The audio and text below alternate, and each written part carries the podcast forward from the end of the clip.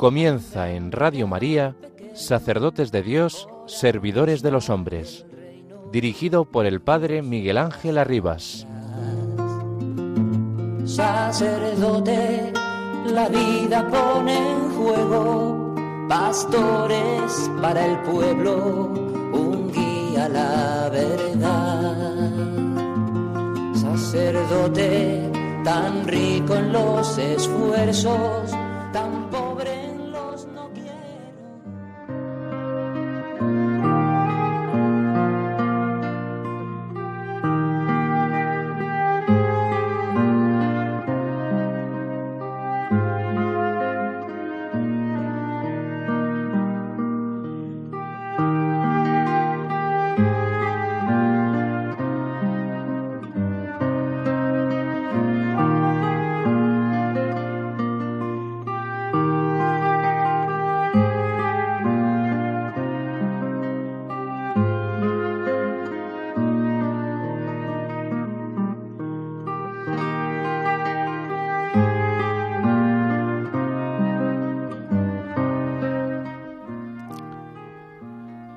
Puede haber muchas teorías sobre lo que es la santidad, abundantes explicaciones y distinciones.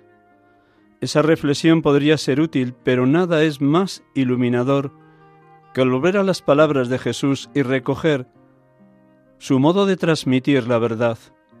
Jesús explicó con toda sencillez qué es ser santo, y lo hizo cuando nos dejó las bienaventuranzas son como el carnet de identidad del cristiano.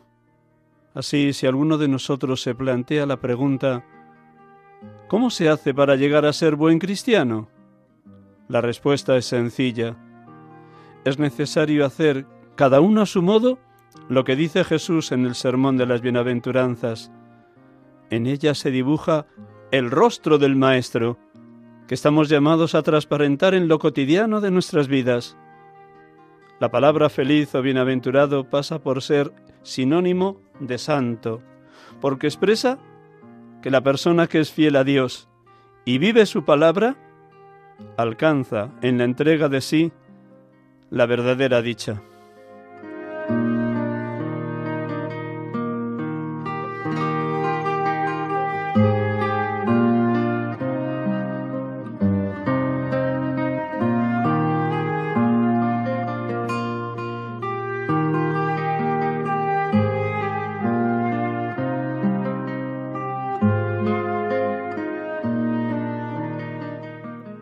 Son palabras del Papa Francisco en la exhortación apostólica Gaudete exultate, alegraos y regocijaos sobre la santidad en el mundo actual.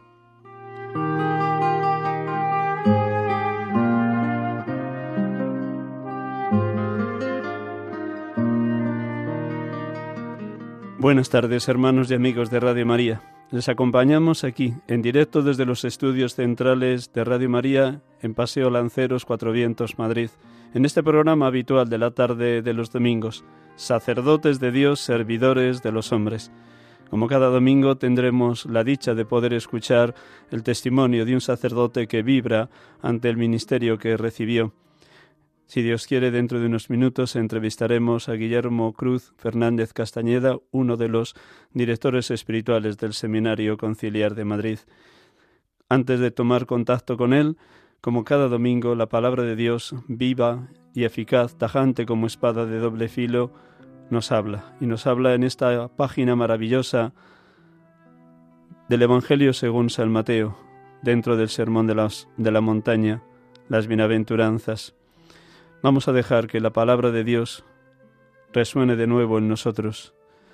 Este es el programa de vida de todo discípulo de Jesús, como acabamos de escuchar en palabras del Papa Francisco. Y este programa de vida quiere llevarnos a la plenitud en el amor. Y esa plenitud en, el amor es lo que nos va santificando. Él nos ha elegido en la persona de Cristo para que seamos santos e irreprochables ante Él por el amor por el amor infinito y eterno que nos tiene Dios, nos va santificando, nos va asimilando a Él. Dios se ha hecho hombre para que el hombre llegue a ser Dios. Y Dios nos quiere así, viviendo en plenitud, viviendo en plenitud. Pues vamos a pedir a Dios que nos ayude en esta tarde a vivir enteramente en las bienaventuranzas. Un instante en silencio, envueltos en la ternura divina, para que la mente, el corazón y el alma de cada uno de nosotros deje resonar, como si fuera por vez primera, las bienaventuranzas.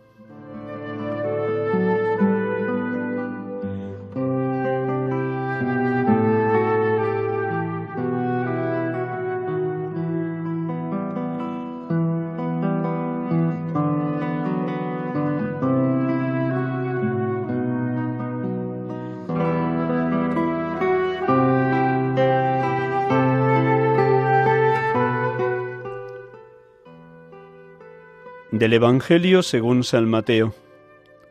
Al ver Jesús el gentío subió al monte, se sentó y se acercaron sus discípulos y abriendo la boca les enseñaba diciendo, Bienaventurados los pobres en el espíritu, porque de ellos es el reino de los cielos.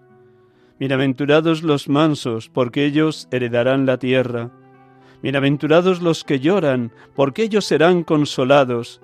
Bienaventurados los que tienen hambre y sed de la justicia, porque ellos quedarán saciados. Bienaventurados los misericordiosos, porque ellos alcanzarán misericordia. Bienaventurados los limpios de corazón, porque ellos verán a Dios. Bienaventurados los que trabajan por la paz, porque ellos serán llamados hijos de Dios. Bienaventurados los perseguidos por causa de la justicia, porque de ellos es el reino de los cielos. Bienaventurados vosotros cuando os insulten y os persigan y os calumnien de cualquier modo por mi causa. Alegraos y regocijaos, porque vuestra recompensa será grande en el cielo.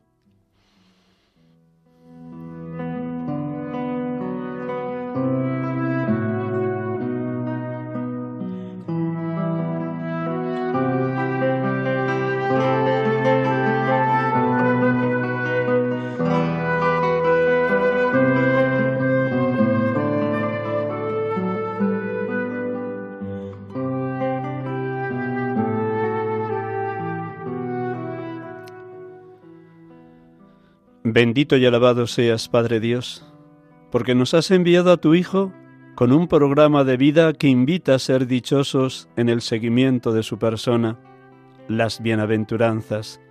Sí, Padre, creemos y experimentamos que cuando te dejamos reinar en lo más profundo de nuestro ser, cuando permitimos que tu Hijo nos ame hasta el extremo, cuando anhelamos en todo cumplir tu voluntad como Él la cumplió, cuando nos dejamos purificar como pobres de espíritu, cuando nos abandonamos en tus manos de Padre, somos felices, dichosos, bienaventurados, según el Espíritu evangélico.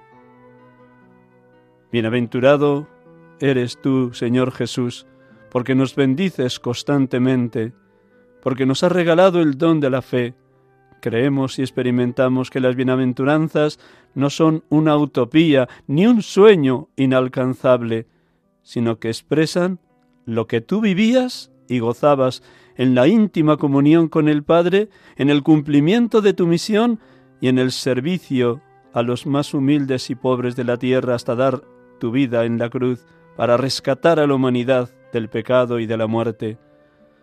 Gracias porque las bienaventuranzas manifiestan tu propia experiencia personal, oh buen Jesús, oh buen pastor, y lo han sido también para cientos y cientos de cristianos que se han dejado amar por ti, que han dejado que les colmaras de tus dones y frutos, los dones y frutos del Espíritu Santo, como cuando se dejó fecundar tu Santísima Madre, la Virgen María, en el misterio de la Encarnación. Ella recibió en boca de su pariente Isabel la primera bienaventuranza del Evangelio. Bienaventurada la que ha creído, porque lo que le ha dicho el Señor se cumplirá. Bendito y alabado seas, Espíritu Santo, Espíritu de Dios, Espíritu de amor, porque nos llenas de gracia, de infinito amor, de gozo desbordante, para experimentar que es posible vivir el programa de las bienaventuranzas. Ciertamente tú, persona amor del misterio trinitario, derramas en nosotros ese amor agapé, gratuito, generoso, oblativo, servicial, sacrificado, universal y capaz de perdonar siempre. Tu amor, que procede del Padre y del Hijo, hace posible el deseo en el creyente que busca ser pobre, humilde y manso, experimentar el consuelo en las lágrimas, el quedar saciado cuando uno tiene hambre y sed de justicia, el ser colmado de misericordia cuando busca misericordia, el ser alcanzado por la paz cuando trabaja en favor de la paz. Sí, Espíritu de Dios, Espíritu de amor, contigo y desde ti podemos alcanzar esa dicha en la plenitud que es capaz un ser humano mientras peregrina por esta tierra. Porque esta es la paradoja de las bienaventuranzas. Cuanto más ricos, más pobres. Cuanto más nos vaciamos del yo egoísta, más nos llenamos de ese tú, generoso y entregado hasta el extremo que es Cristo. Sí, Espíritu de Dios, Espíritu de amor, tú lo inundas todo, lo penetras todo, lo transformas todo como en un eterno y permanente Pentecostés. Tu amor infinito y eterno nos hace dichosos, felices y bienaventurados, incluso en la lucha, en el sufrimiento, en la muerte de seres queridos, en los fracasos y decepciones que la vida nos puede traer. Porque el amor, tu amor, es más fuerte que la muerte y más fuerte que el sufrimiento. Bendito y alabado seas, Padre, bendito y alabado seas, Hijo, bendito y alabado seas, Espíritu Santo, Dios amor, perfectísima comunión de los tres, adorada y santa Trinidad.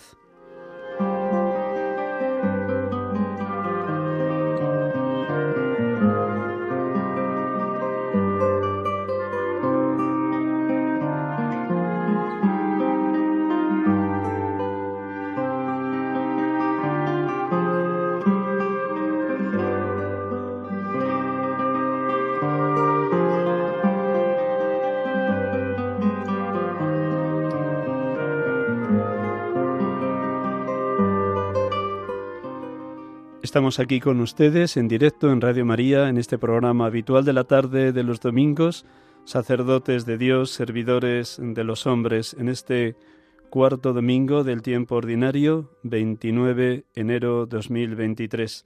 Y tenemos la dicha de poder dialogar esta tarde con un hermano sacerdote que sin duda está viviendo una experiencia ministerial gozosísima como director espiritual del Seminario Conciliar de Madrid. Buenas tardes, Guillermo. Buenas tardes, Miguel Ángel.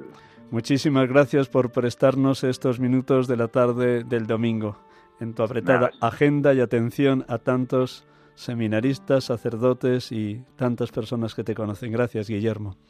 Nada, nada, es una alegría poder estar contigo y con, y con todos los oyentes de Radio María. Estupendo, pues te presento de una manera breve para que también nuestros hermanos y hermanas de Radio María te ubiquen y te sitúen. Guillermo Cruz Fernández Castañeda nació en Madrid el 25 de agosto de 1971. Fue ordenado el 30 de mayo de 1999. Fue enviado a la parroquia de San Blas, en el barrio del mismo nombre, en la parte este de Madrid.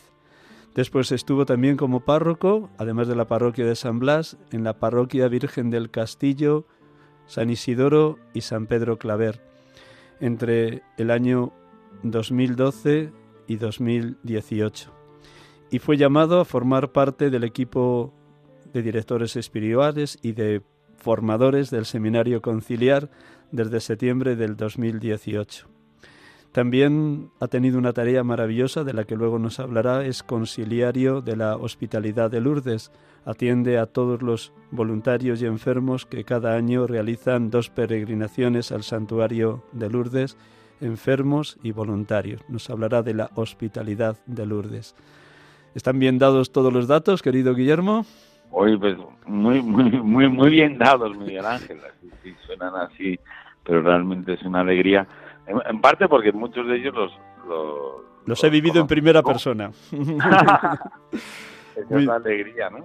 De, que me acompañaste en el seminario, pues tú bien conoces eh, lo que es la tarea de la dirección espiritual y de la formación aquí en el seminario, de tantos años que has estado, y luego, bueno, pues a, lo largo de los diversos, en los diversos lugares, ¿no? Que, que también tú conocías también un poco, tanto la parroquia de San Blas como las parroquias de Hortaleza, de Virgen del Castillo, y nada, y, y en la hospitalidad de Lourdes, que también ahí hemos estado desde, desde que empecé también el ministerio sacerdotal, ¿no? Acompañando un poquito. Muy bien, pues nada, la primera pregunta siempre es, es obligada para todos los hermanos sacerdotes a los que tengo la dicha de entrevistar en este programa. ¿Qué momento humano y espiritual estás viviendo?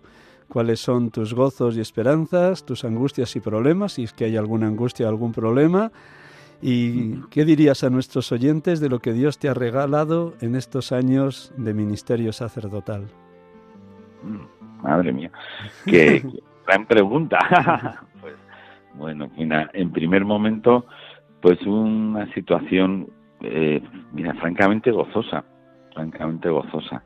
La, hoy te, estaba escuchando cuando hablabas de sobre eh, sobre el, relato de las bienaventuranzas y dándole gracias a Dios, ¿no? Por esta mirada que ha tenido para cada uno de nosotros.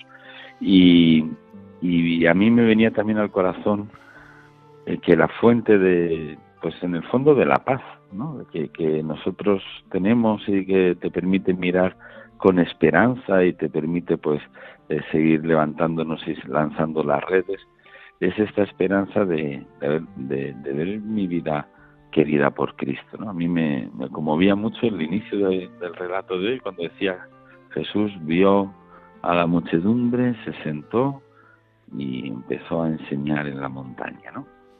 Y a mí me daba esa sensación de, decir, mira, en el fondo mi vida está siendo, sigue siendo mirada por Cristo, como la de todos nosotros, y, y desde ahí pues voy, voy encontrando pues esta paz, ¿no? Decías al final de, tu comentario que es un que es una paradoja que cuantos más pobres somos más ricos somos.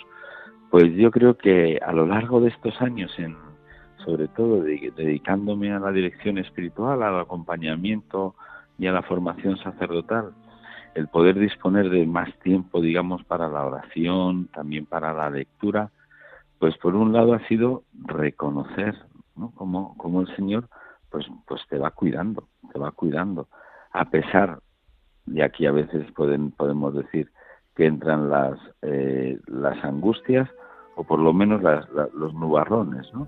Pues a pesar de, mira, de las, de las pobrezas que uno ve en sí mismo, a pesar de, de, de algunos acentos que a veces uno ha puesto en la vida, o cosas que has considerado como muy importantes y con el tiempo te vas dando cuenta que son más, más, más relativas, mucho más relativas.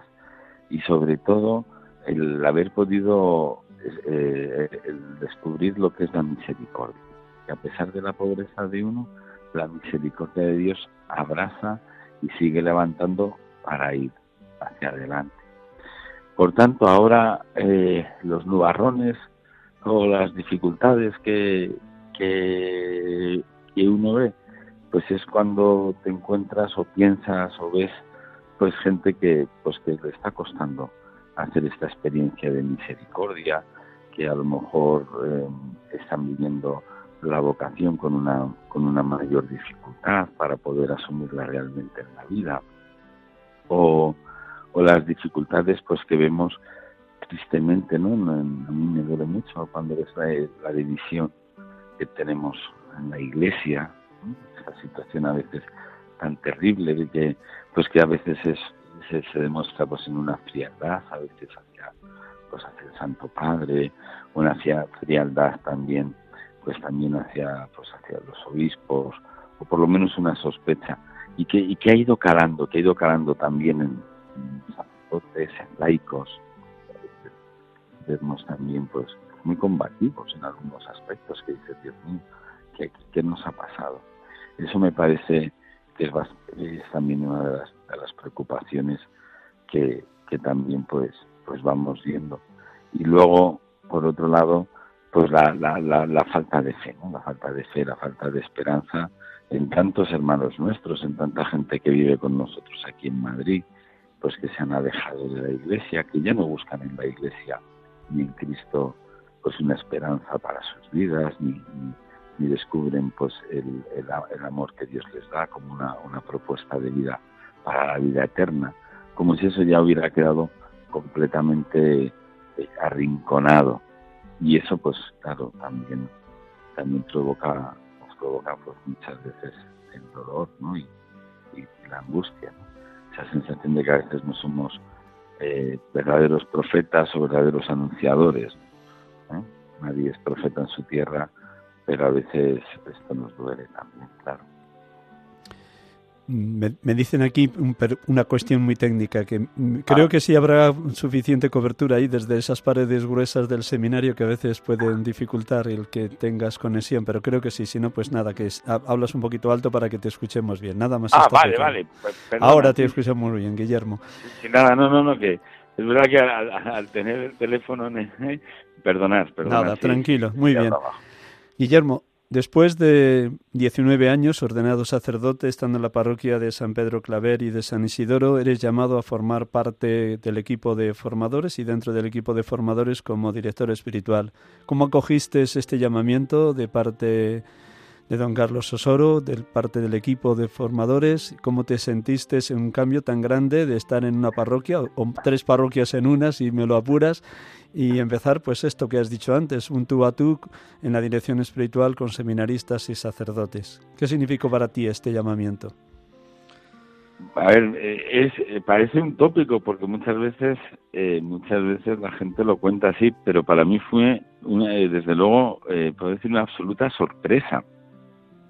Recuerdo perfectamente, vamos, el momento, el día, era un lunes, eso me acuerdo perfectamente que me llamó en aquel entonces, ya era obispo auxiliar y rector del seminario, don Jesús Vidal. Y francamente, él me llamó y yo pensaba, lo aseguro, que, que, que, que iban a enviar a un sacerdote a mi parroquia. Y cuando, nada, entré a hablar con él, de pronto él me empieza a comentar pues, los cambios que va a haber en el seminario y bueno, pues todos cuando te empiezan a comentar algo como que empiezas a pensar, ah, me va a pedir nombres, francamente. Yo pensaba que me llamaba para pedir nombres de alguien que pudiera echar una mano en la dirección espiritual o a quien veía yo. Cuando de pronto me dijo, pues hemos pensado que vengas tú como director espiritual, oye, me quedé completamente bloqueado. Tristemente tengo que decir que me salió un no como en los partidos de tenis. Esto es una, una imagen que cada vez que veo un partido de Nadal me acuerdo, porque no, Carlos, bueno, perdona, no es que quiera decir que no, pero, pero me veía completamente superado. Me veía completamente superado porque, porque bueno, eh, yo creo que entendemos, todos entendemos que esta es una tarea, es una tarea que nos supera mucho, ¿no? que, es una tarea en donde se te invita a estar eh, completamente mirando desde Dios en este acompañamiento, acompañando la, vocación y, que, vayan madurando los seminaristas. Y yo hasta entonces, pues, no me había tocado eh, en este campo nada, directamente. Sí que había estado, pues, bueno, pues acompañando sacerdotes, pues porque estamos, estoy también con un grupo de sacerdotes que a veces pues nos reuníamos y bueno, durante unos años poco estar un poco acompañándolo, pero, pero vamos, básicamente la experiencia que de, lo que tenía era mi experiencia sacerdotal de esos 19 años, ¿no? Donde había podido vivir pues, todo lo que pues todo lo que es el ministerio sacerdotal, pero te aseguro que yo al principio estaba completamente completamente superado. Don Carlos me, me calmó, me dijo, tú confía, tú confía, nada, pues adelante, claro, ¿eh? cuando lo pide el obispo, pues, pues al final, pues también obedeces confiando, ¿no? En que, en que ahí, ahí está también el plan de Dios. Y desde luego, cuando entré, me dijo don Carlos el día que entraba, dice Guillermo, esto te cambia la vida. Y efectivamente, ¿eh? te, ayuda a, a recentrar, ¿no? A recentrarte mucho en A recentrarte mucho en el ministerio sacerdotal este profundo amor también por la Iglesia, ¿no? Y, y, ahora, pues bueno, pues uno le da gracias, aunque también, y eso tú lo, lo, lo, lo experimentas mucho y, lo, y me lo has dicho alguna vez, pues sabemos que somos pues pequeños, pequeños ante ante lo que es el acompañamiento y, el misterio de las personas que, que se nos abren y, ponemos, y, caminamos con ellas, ¿no? Un momentín, Guillermo. Eh, nada más voy a decir a nuestros oyentes unas pinceladas brevísimas de lo que el Papa Francisco en la exhortación a los jóvenes Christus Vivit, Vive Cristo, señala en el final de esta exhortación las claves de lo que es el acompañamiento espiritual. Nada más a modo de titulares, porque seguro que Guillermo y cualquier director espiritual que nos pueda estar escuchando tiene en cuenta ese camino de ayudar a otros en su proceso de madurez, crecimiento vocacional. El Papa decía en el número 291, escuchar al joven, en el 292, atención a la persona concreta, escuchar con una atención sublime como si no tuvieras a nadie más en la tierra que al que tienes delante. En tercer lugar, una atención discernidora, reconocer la verdad de Dios que hay en la persona a la que estás acompañando en dirección espiritual. Esa escucha tiene que orientar a discernir de qué manera Dios habla al que tienes delante, para que sea siempre el buen espíritu, el Espíritu Santo, el protagonista, el maestro de la dirección espiritual, del acompañamiento espiritual, ayudando a la persona a la que acompañas a vivirse en verdad. Conoceréis la verdad y la verdad os hará libres, dice Jesús. Un cuarto rasgo es que es necesario ayudar al que estás acompañando a que sea sensible a los instintos, a los impulsos, a las mociones que el Espíritu y la palabra van suscitando en el interior de esa persona que viene al acompañamiento. Y no siempre es fácil porque son muchos los ruidos, los mensajes, las noticias, las preocupaciones que trae toda persona al acompañamiento espiritual, sean laicos, consagrados, consagradas, seminaristas o sacerdotes. Y se requiere esto, el saber estar muy atento a la obra maravillosa, portentosa, que Dios está manifestando y obrando en el que tienes delante, y eso reclama una atención sublime por parte del acompañante o del director espiritual. ¿Cómo te fuiste introduciendo en lo que es el acompañamiento espiritual con los seminaristas, querido Guillermo? Tenemos se nos ha ido. Un momentín, ahora mismo recuperamos de nuevo a Guillermo. Estaba hablándoles de cómo todo director espiritual, todo acompañante espiritual tiene que vivir muy en sintonía con la obra portentosa, maravillosa que las dos manos del alfarero, la palabra y el Espíritu Santo, obran en el dirigido, en el acompañado.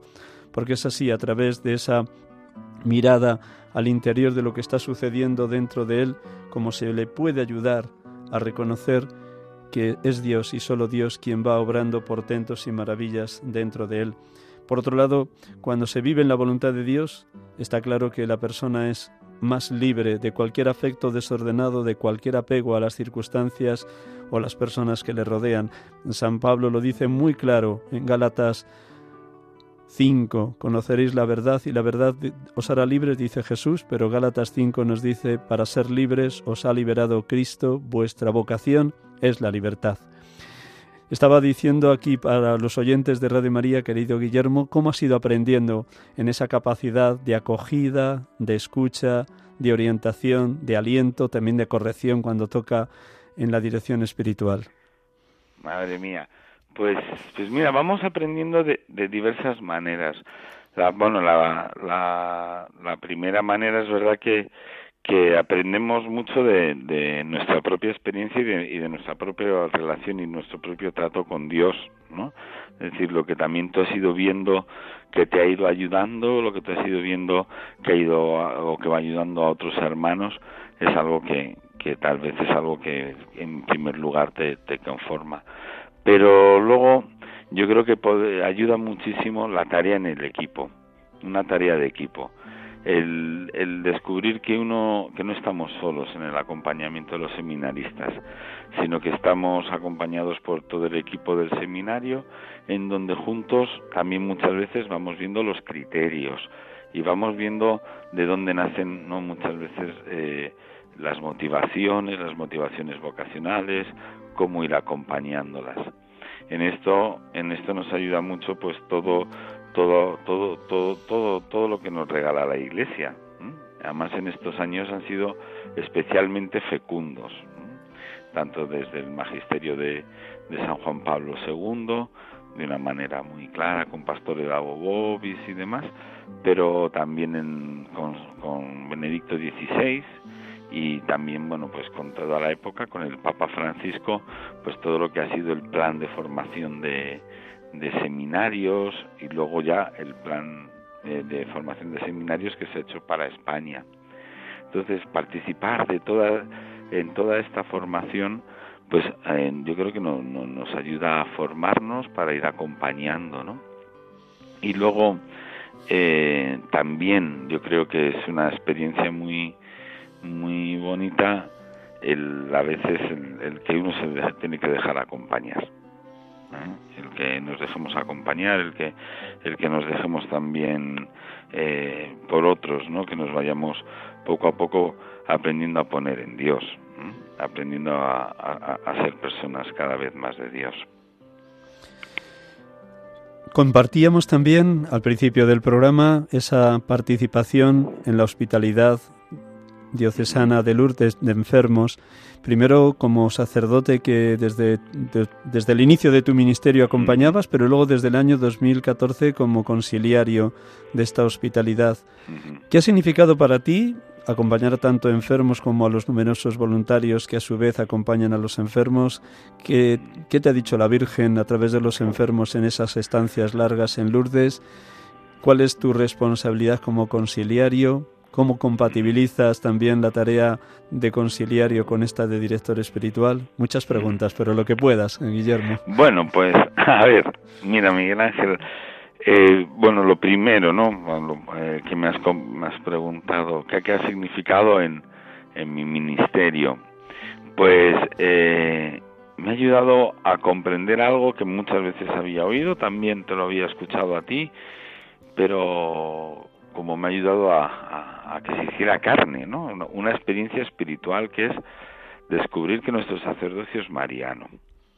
La, vivencia de un sacerdocio eh, marcado por el, estilo, el modo de, María. No aprender, aprender mucho, aprender mucho de ella. Eso casi es lo, primero que tenía, lo que, que tendría que decirte. Y además en el domingo de las bienaventuranzas, eh, bueno, pasan dos cosas, que eh, la experiencia de Santa Bernadette con, la Virgen en Lourdes está muy vinculada a las bienaventuranzas. Es decir, eh, eh, Santa Bernadette lo primero que percibe María cuando se encuentran es que alguien la trata con la dignidad de una persona, que es una expresión que ella utiliza y ya le dice, me trató como se trataba una persona y eso lo hace, pues lo dice una niña de 14 años, que es una expresión muy llamativa. Pues esa dignidad es la que eh, yo he ido aprendiendo también muchísimas veces con los enfermos, enfermos que nos acompañan, eh, enfermos que vienen peregrinando a Lourdes, algunos repiten y repiten y repiten y, y ellos te enseñan que es que el Lourdes es el lugar donde se encuentran realmente queridos, se encuentran acompañados por la iglesia, donde hacen toda una experiencia de este amor que salva ¿no? y que sana. Aunque mantengan las enfermedades, saben que su enfermedad no es algo vacío, no es algo que, que sea solamente una desgracia, sino que son también, ¿no? Eh, ellos aprenden a vivir en el plan de Dios. Y eso hace que los hospitalarios, cuando vayamos, también nuestra vida quede tocada. Yo también he quedado muy, muy tocado por muchos de los hospitalarios que, he podido acompañar a lo largo de estos años. Y, y ya, ya a lo largo de todos estos años, no solamente por lo que has visto como, como han vivido como, o como les afecta o, cómo entregan sus vidas. Y tienen un planteamiento donde la experiencia de María, la experiencia del enfermo, la experiencia de Lourdes, el ser hospitalarios en, como dicen algunos, en, en, sus realidades de Madrid o en sus realidades más concretas, y también cómo algunos han vivido la enfermedad. También ha sido para mí un, un momento de, de, pues de gracia poder acompañarles a algunos de ellos en, en sus últimos momentos, ¿no? Eso es a nivel y tu misión concreta como conciliario me imagino que es alentar esta hospitalidad, formar a los voluntarios o a los hospitalarios claro. y acompañarles allí. ¿Qué experiencias también de, conversión se han podido dar en algunos hospitalarios que tal vez iban a ayudar con, de una, desde, una, desde un punto de vista meramente humano y el encuentro con los enfermos y el encuentro con la Virgen tal vez ha transformado su vida? ¿Has tenido experiencias muy directas de esto? Pues mira, sí que las hemos tenido y y las hemos tenido con, jóvenes que iban un poco, íbamos, vamos a decirlo claramente, iban a ligar, ¿eh? porque pues a lo mejor iba una chica guapa, iba no sé qué. Eh, pero hay una experiencia que, que a mí me, toca mucho de una chiquita que ella estaba acompañando un piso en donde había enfermos, en donde había personas que habían pasado por la droga y bueno, pues vino a, la peregrinación a Lourdes un poco como acompañante, pero vamos, sin ningún interés religioso. De hecho, de hecho, bueno, vino el primer año y de pronto se apuntó un segundo año y parecía que bueno, que venía en la misma disposición. Y en un momento dado, que esto es una cosa muy muy llamativa, porque ella siempre recordaba, no, no, a mí esto no me, a mí lo religioso no me llama la atención, tal. Pero en un momento dado dicen, bueno, alguien quiere acompañar a uno de los de los chicos a dar un paseo y ella tenía ganas de salir del santuario y dice, ah, yo voy, yo voy. Y este le dice, sí, pero antes vámonos a la gruta a rezar el rosario.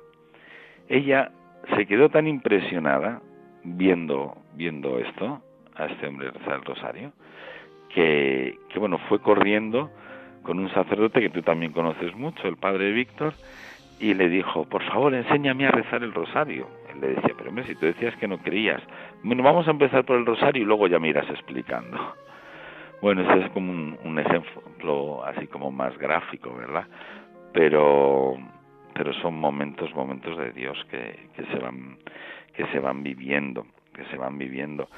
Y, y junto a ello también, pues, eh, algunas enfermas vamos, eh, hablo de enfermas, ahora pues estoy pensando en dos en concreto, que han sido eh, verdaderas evangelizadoras, que contando cómo ha sido su vida, eh, hospitalarios chicos que estaban allí un poco despistados, un poco, bueno, un poco perdidos, de pronto, oye, te, te decían, oye, es que, es que estaba hablando con, con Carmen, con una que falleció ya, Carmen, y es que mira, me ha tocado totalmente y quiero y quiero hablar contigo, quiero quiero recomenzar muchas cosas, ¿no?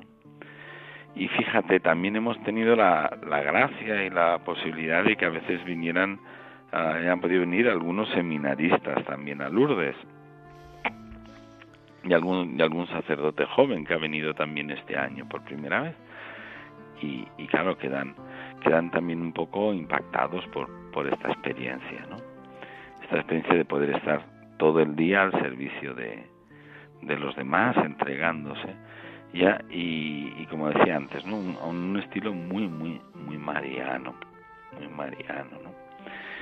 Y otra de las tareas que me corresponde como conciliario, y eso es un poco lo que hay siempre que ir luchando o, o, o peleando, es, bueno, son, hay dos, dos cosas, ¿no? Una es ayudar a que la hospitalidad se mantenga como hospitalidad y mantenga sus fines, porque es una, una asociación laical ¿eh? y tiene su propio consejo al cual yo acompaño y bueno, eso pues un poco esa es como digamos la primera tarea. Y una segunda tarea, pero también muy importante, yo creo que es proponer e intentar insertar cada vez más la realidad de la hospitalidad de Lourdes dentro de la diócesis de Madrid vamos, de la diócesis de Madrid, de Getafe y de Alcalá, ¿eh? porque somos una realidad ¿eh? de las tres, de la, archidiocesana, ¿no? de las tres diócesis que hay en Madrid. pues intentar insertarnos cada vez más, es decir, que todo el mundo sepa que todos los enfermos, mira, y en ese sentido pues te agradezco poder hablar hoy en Radio María, que todo el mundo sepa que es una que es una que hay una posibilidad de peregrinar para enfermos, ¿no? Eh, tantas personas mayores que a veces están en casa, que se preocupan y, y no pueden hacer a lo mejor normalmente viajes, pues que sepan que pueden hacer un viaje acompañados, ir a un llegar a un, al santuario de Lourdes que está adaptado, los lugares de descanso también, en lo que llamamos el hospital, eh, pueden ser también ahí recibidos para que puedan peregrinar. ¿no? ¿Cuándo son las dos peregrinaciones que organizan las tres diócesis de Madrid, Getafe, Alcalá y Madrid misma? Mayo y octubre, ¿no es así? Cuéntanos un eh, poquito cómo se desarrollan y cómo, cómo podrían entrar en contacto con vosotros algún enfermo, algún familiar de enfermo que esté inquieto con lo que acabas de compartir. Vale, pues mira, eh, a ver, en las, las peregrinaciones se realizan en mayo, este año se realizarán se, se realiza eh, a, finales del mes de mayo y, no, y luego en octubre. Normalmente en octubre es eh, siempre eh, alrededor del puente del Pilar. Eso en primer, en, primer lugar. y luego, la, la, la, dinámica es la siguiente. Salimos cinco días.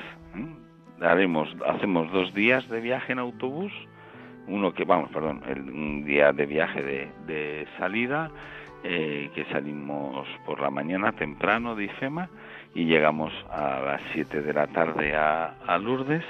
Ese día es solamente el viaje porque luego ya llegar allí, descansar. Y luego el, el último día que es la vuelta. Y en Lourdes hacemos tres días completos. Tres días completos que, bueno, pues están marcados cada uno por una, por una celebración especial que hacemos ¿eh? comunitariamente. El primer día eh, intentamos que sea normalmente la presentación en la gruta con la misa de la, de la hospitalidad en la gruta y luego por la noche la procesión de las antorchas ¿eh? que, que, todo el mundo recuerda de Lourdes. El segundo día está marcado también por la, por la procesión eucarística. Lo hacemos en unimos a la procesión eucarística. Y luego, sin esos en los días que vamos a misa internacional, nos unimos a la misa internacional.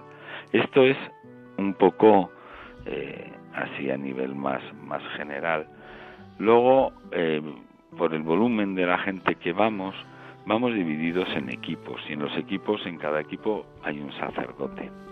Eso es lo que permite que cada equipo pueda tener su tiempo propio de catequesis, pueda tener un tiempo propio para también celebraciones particulares de pues de la unción de enfermos en, muchos casos o eh, en otros momentos también de la adoración eucarística en el grupo más más pequeño.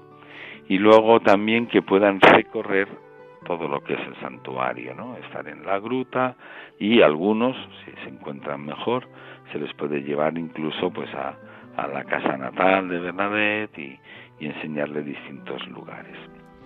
Eso es un poco ya lo que hacen, ¿no? Cada uno de los de los peregrinos más más concretamente. Y sobre todo todo está marcado ¿eh? en este ambiente, en un ambiente de, pues yo diría, de continua donación entre por parte de los enfermos, porque realmente hacen un, un esfuerzo muy grande y también es muy bonito porque se dejan cuidar, y por parte de los hospitalarios, que normalmente van acompañando en todo momento y eso pues da lugar pues pues a veces a momentos de diversión pues claro que sí no pero también a momentos de, de, de charlas más profundas y bueno, la posibilidad también ¿no? que tienen muchos de encontrarse con, con los sacerdotes y, poder hablar en, en, cada uno de los momentos. ¿eh? ¿Me vas a dar permiso un momentín? Perdona que te corte, Guillermo, porque vamos a dar el teléfono porque tenemos diez minutos últimos ya al límite por si algún oyente quiere llamar y preguntarte. Estamos en Radio María, en este programa, sacerdotes de Dios, servidores de los hombres, dialogando en esta tarde con este hermano sacerdote, Guillermo Cruz Fernández Castañeda, uno de los tres directores espirituales del Seminario Conciliar de Madrid, que a su vez también es el conciliario de la Hospitalidad de Lourdes de las tres diócesis de Madrid. Y el teléfono lo recuerdo, casi todos los oyentes lo tendrán ahí a mano, pero por si alguno se siente ahora movido y llamado a llamar, 91 005 94 19. Repito, 91 005 94 19. Mientras nos llegan las primeras llamadas, has dejado al principio del programa, en la presentación tuya, una inquietud que llevas muy dentro del corazón y es la unidad de los cristianos. Ah, el, pasado miércoles, día 25, fiesta de la conversión del apóstol San Pablo, terminábamos la semana de oración por la unidad de los cristianos. ¿Cómo late en ti esta preocupación y a la vez esta inquietud y seguro que esta oración permanente? Y también cómo el hecho de estar cercano a la espiritualidad de los focolares ha despertado, ha suscitado en ti este movimiento interior de la unidad. Pues muy, buena, muy buena pregunta. Pues mira, eh, yo tengo que agradecer que yo he ido conociendo la espiritualidad de los focolares y, y, participo, del movimiento de los focolares, pues casi con, también con mi vocación sacerdotal. ¿eh? Es decir, descubrir lo que era pues el deseo de Jesús, la oración sacerdotal de Jesús, de Juan 17, que todos sean uno entonces este deseo, que, también yo creo que tenemos que aprender a vivirlo dentro de, nuestra iglesia y dentro de nuestras comunidades, eh, también ¿no? nos llevaba a aprender a mirar hacia afuera. La misma fundadora que era Lúbica al principio no, no, no, no lo intuía y lo descubrió, lo descubrieron enseguida cuando de pronto se fueron acercando eh, también protestantes y demás al movimiento pues por la forma de vivir la palabra de Dios, por la forma de vivir el amor al prójimo. Esto que ha hecho, pues también que, que poco a poco pues pues pues vayas descubriendo y, bueno y lo vamos descubriendo cada vez más en Madrid yo cuando era pequeño no había no, no sabíamos yo no sabía distinguir muy bien entre cristiano y católico me parecía que era lo mismo no me parecía no que hubiera posibilidad. Yo recuerdo que cerca de mi casa estaba la iglesia ortodoxa griega, pero era como una cosa muy extraña, bueno, era una cosa como casi te diría yo, un poco, no sé, una secta. No, no tanto una secta, era como algo anecdótico, conocer un ortodoxo, bueno, algo así como, bueno, algo que venía de fuera, ¿verdad? Pero ahora no, ahora cada vez más nos damos cuenta que hay una pluralidad en Madrid, pues con ortodoxos, recuerdo que en la última parroquia donde de, Hortaleza donde yo estaba es en donde empezó la y está la catedral ortodoxa rusa donde un poco más arriba eh, también han abierto una iglesia evangélica grande en una rotonda. Son realidades que, que, que ya están en, en Madrid. Y realmente es necesario ¿no? que para que el mundo crea ¿no? estar unidos para que el mundo crea dice, nos dice Jesús.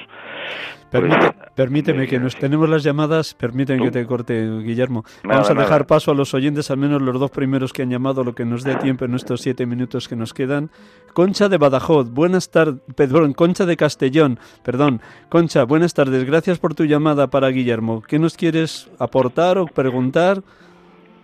Buenas tardes. Eh, me alegro que hoy esté don Guillermo, no le conozco personalmente, pero el currículum que tiene creo que da para la pregunta reflexión que yo tengo hoy, ¿no?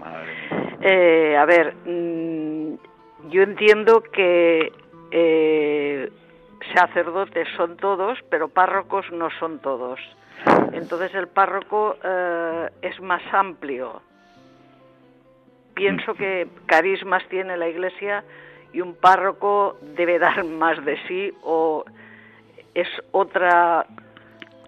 No sé si me explico. Sí, a ver. Te va a responder Guillermo. Muchísimas gracias, Concha. Escúchale un instante. Luego aportaré yo algo a lo que diga Guillermo. Adelante, Guillermo. Bueno, seguro puedes aportar muchísimo. Yo, yo ya la experiencia de, de, de párroco, a ver, creo que también tiene mucho de aquel que acompaña una vida, una, una, una, una comunidad. Y la experiencia que yo he tenido tanto en, la parroquia de San Blas, que era una parroquia eh, a, lo mejor más pequeña, pero con una vida bastante rica, y la parroquia de en Hortaleza, de, de, de unificar estas tres parroquias, ¿no? de Virgen del Castillo y San Isidro y San Pedro Claver, eh, me fue enseñando que al final el párroco tiene que ser un sacerdote que tiene que estar presente, acompañando, pero acompañando la vida de toda la comunidad y también de, aquellos que pasan solamente dominicalmente por ella o y, de los que están fuera. Claro, eso está en el corazón de todos los sacerdotes. ¿eh? Es decir, el párroco es verdad que le tocará una gestión, le tocará a lo mejor esa, esa dirección a lo mejor más concreta, pero ya está en el corazón de todos los sacerdotes. Yo creo que, que esa clave sí que la tenemos que tener todos, ¿no? Esa, esa pasión por el acompañamiento a, estas personas que el Señor nos regala, de las que nosotros no somos dueños, ¿no? Solamente somos, somos servidores. Damos paso también a una segunda llamada, Manuel desde Badajoz. Buenas tardes, Manuel. Buenas tardes, buenas tardes, padre. Nada más yo voy a ser corto y rápido. Es para pedir por un sacerdote de aquí de Badajoz que está un poquito malito. Se llama don Pedro Lonsada Domínguez, para que pidan ustedes cuando hagan una misa, cuando vayan ustedes a tener el Señor en sus manos para que lo ponga buenecito. Nada más que eso. Muchísimas gracias por su atención. Pues nada, a ti, a ti, claro que pediremos por él y bueno, ahí Miguel Ángel tú también puedes decir, ¿no? Y lo que es el acompañar a, a sacerdotes mayores a sacerdotes enfermos, ¿verdad? También, ¿no? Pues ciertamente siempre, eh, siempre es poco el tiempo que, que nos queda para poder acompañar, pero es una prioridad en este momento el acompañar a sacerdotes mayores, a sacerdotes enfermos. Ahora mismo también, igual que nos pedían desde Badajoz el pedir por este sacerdote, don Pedro, también yo pediría oraciones por un sacerdote guineano que está en una situación muy crítica en el hospital de Madrid después de seis operaciones de columna, es nuestro hermano Remigio Massa. Pero como él, seguro que entre los oyentes todos conocen sacerdotes que o viven solos o las enfermedades les postran en cama durante muchos meses o están ingresados en los hospitales de una manera, en una situación crítica. Vamos a orar, sí. Tenemos que creer en el poder de la oración, siempre para que en última instancia se cumpla la voluntad de Dios. Una última palabra en el último minuto, Guillermo, de todo lo que ha sido para ti el ministerio. Nada más, casi siempre digo al final, a ver cómo lo, interpretas tú, lo que dijo San Juan Pablo II en su última estancia en España en Cuatro Vientos, muy cerca de donde estamos ahora. Merece la pena dar la vida por Cristo y por la Iglesia. ¿Cómo lo has vivido tú en estos casi 24 años de ministerio? Pues mira, dándole, pues efectivamente que le damos gracias a Dios por él por el ministerio sacerdotal. ¿eh? Yo le doy, le doy gracias a Dios por el, por el sacerdocio. Eh, después de, de, 24 años, creo que, que, me sigo sorprendiendo de esto, ¿eh? de, de la alegría que, que, que, da, ¿no? El saber que el Señor eh, nos, nos llama a este estar con Él, a, a este mostrarle a Él, a este darle a Él, no será la celebración de los sacramentos, la, la, vida de, comunidad, la vida de iglesia, de pronto eh, ha hecho que, no sé, que mi vida, no sé qué hubiera pasado si no hubiera sido sacerdote, no sé por dónde hubiera ido, pero, pero desde luego esto me parece que es una acción de gracias casi continua que tenemos que dar, ¿no? Y gracias a Dios también a la presencia a veces de también de los dolores y de nuestras limitaciones, ¿eh? que tampoco creo, creo que lo más bonito es saber que, que, hay una posibilidad de felicidad que, que, que, tiene en cuenta también todo esto. Seguro, en la cruz también está la gloria del Señor. Permíteme, antes de despedirte, siempre concluyo con una oración por los sacerdotes. Voy a terminar con ella y luego te despido a ti junto con todos los oyentes. Permíteme que ore con esta oración del Papa Pío XII, que reza en casi a diario las oblatas de Cristo sacerdote.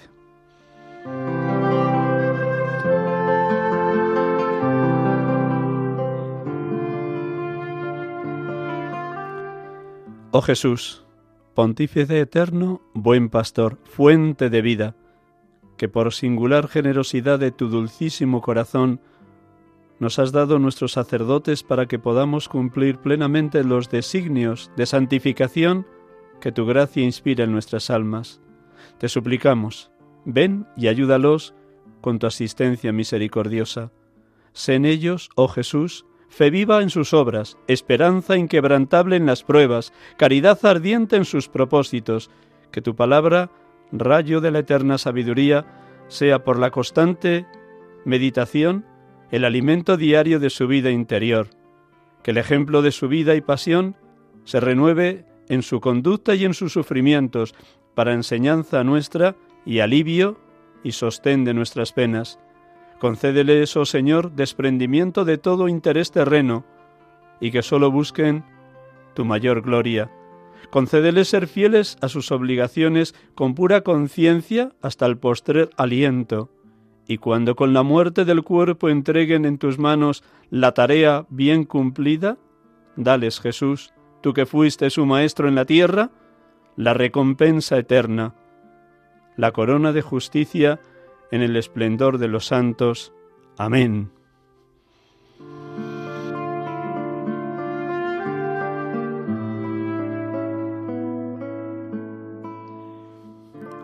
Guillermo, muchas gracias, un millón de gracias de verdad por haber compartido estos minutos con los oyentes de Radio María.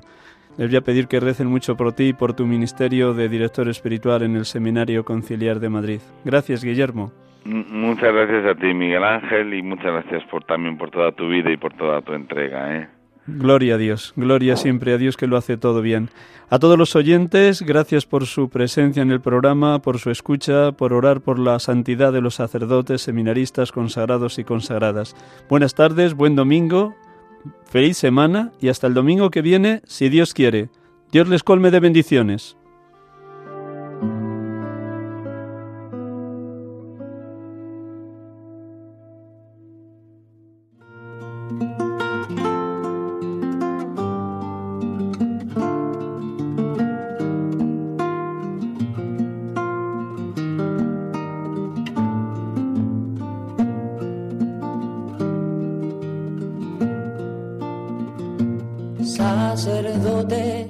Acaban de escuchar el programa Sacerdotes de Dios, Servidores de los Hombres, dirigido por el Padre Miguel Ángel Arribas. Sacerdote, la vida pone en juego, pastores para el pueblo, un guía a la verdad. Sacerdote, tan rico en los esfuerzos, tan pobre los no quiero, pues quiere siempre ahora